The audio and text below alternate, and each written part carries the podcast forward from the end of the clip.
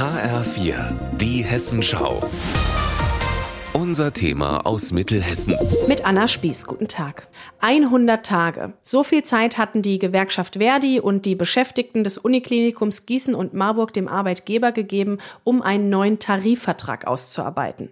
Dieses Ultimatum ist am Freitag abgelaufen. Jetzt heißt es Streik. Heute und morgen streiken die sogenannten Teamdelegierten, erklärt Julian Drusenbaum, Gewerkschaftssekretär von Verdi Mittelhessen. OP-Anästhesie streiken auch. Kapazitäten werden jetzt schon runtergefahren und ab Mittwoch werden alle zum Streik aufgerufen. Die Forderung? Mehr Personal an beiden Standorten. Andrea Herrmann zum Beispiel arbeitet im Bereich Kinder- und Jugendpsychiatrie und beschreibt ihre Arbeitsrealität. Wir haben in der Regel zwölf Patienten und für die zwölf Patienten habe ich drei Leute. In dem Moment, wo sich jemand krank meldet, bricht der Dienstplan zusammen. Schon bei früheren Streiks waren Überlastungsanzeigen ein Thema. Pflegekräfte, die unzählige Überstunden leisten, OPs, die abgesagt werden müssen, weil nicht genügend Personal da ist.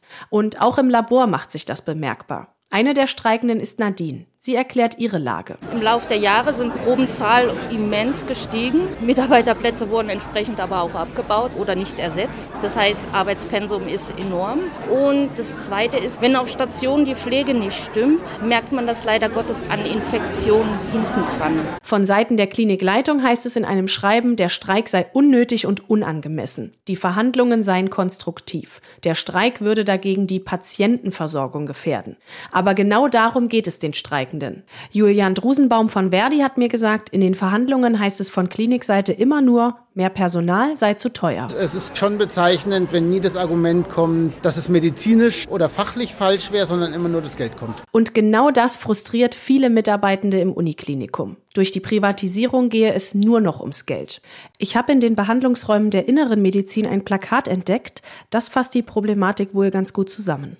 In einer makroorientierten Medizin weicht die Vorrangstellung des Patienten der perversen Einflussnahme von Investoren, Bürokraten, Versicherungsgesellschaften und Arbeitgebern. In dem Augenblick jedoch, in dem ärztliche Fürsorge dem Profit dient, hat sie die wahre Fürsorge verraten. Dieser moralische Irrweg lässt sich nicht mehr reparieren. Vom Uniklinikum in Marburg, Anna Spieß.